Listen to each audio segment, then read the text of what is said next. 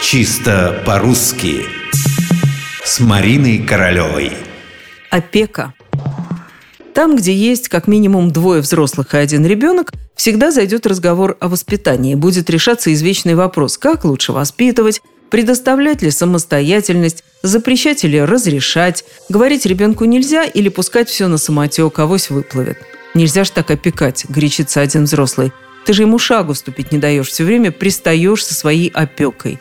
Нет-нет, опека. Правильно говорить опека. Орфоэпический словарь под редакцией Аванесова, который вообще редко пользуется знаками категорического запрещения, в данном случае совершенно неумолим.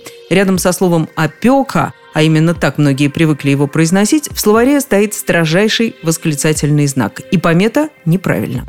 Итак, опека. Без твоей опеки он никто и ничто. Он шагу ступить не может. Зачем же так опекать взрослого человека? Зато детям, которые остались без опеки родителей, очень нужна опека. Или новых родителей, или государства. Нужна разумная адресная опека. Вот это действительно тот случай, когда без опеки не обойтись. Нужен опекун, то есть тот, кто будет опекать, печься. Этимологический словарь русского языка Макса Фасмера полагает, что опекун – это калька латинского слова «прокуратор», так оно, скорее всего, и есть. Если же проследить русские корни этих слов – опека, опекун, опекать, то все они связаны с древнерусским «пекуся», то есть «забочусь».